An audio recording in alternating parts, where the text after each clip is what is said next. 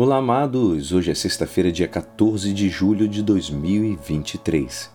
E hoje a nossa igreja nos convida a meditar juntos o Evangelho de São Mateus, capítulo 10, versículos 16 a 23. Naquele tempo disse Jesus aos seus discípulos: Eis que eu vos envio como ovelhas no meio de lobos.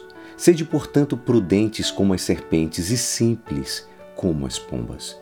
Cuidado com os homens, porque ele vos entregarão aos tribunais e vos açoitarão nas suas sinagogas. Vós sereis levados diante de governadores e reis por minha causa, para dar testemunho diante deles e das nações. Quando vos entregarem, não fiqueis preocupados como falar ou o que dizer.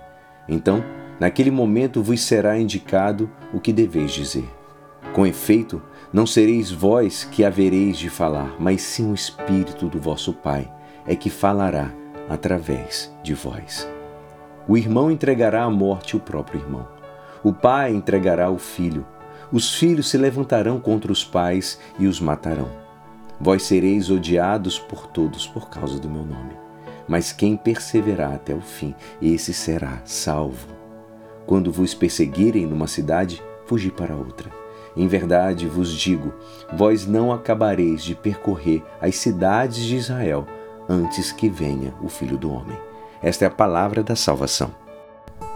Amados, hoje o Evangelho remarca as dificuldades e as contradições que o cristão haverá de sofrer por causa de Cristo e do seu Evangelho, e como deverá resistir e perseverar até o final.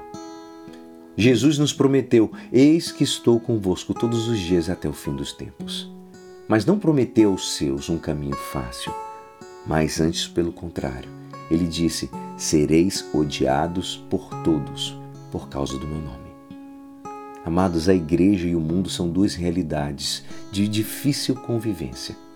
O mundo que a igreja há de converter a Jesus Cristo não é uma realidade neutra, como se fosse uma cera virgem que só espera o selo e que lhe dará a forma. Isso só teria sido assim se não tivesse havido uma história de pecado entre a criação do homem e sua redenção.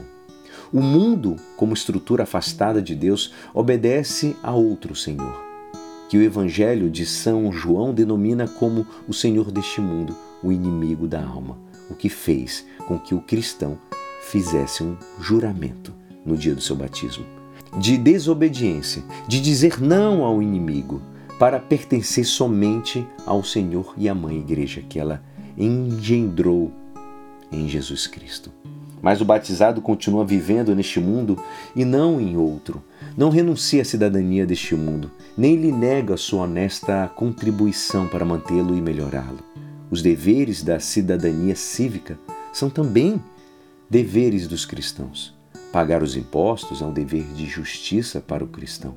Jesus disse que nós, seus seguidores, estamos no mundo, mas não somos do mundo. Não pertencemos ao mundo incondicionalmente, inteiramente. Só pertencemos a Jesus Cristo e a sua igreja. Verdadeira pátria espiritual que está aqui na terra e que transpassa a barreira do espaço e do tempo para desembarcar-nos na pátria definitiva que é o céu. Esta dupla cidadania inevitavelmente se choca com as forças do pecado e o domínio que move os mecanismos mundanos.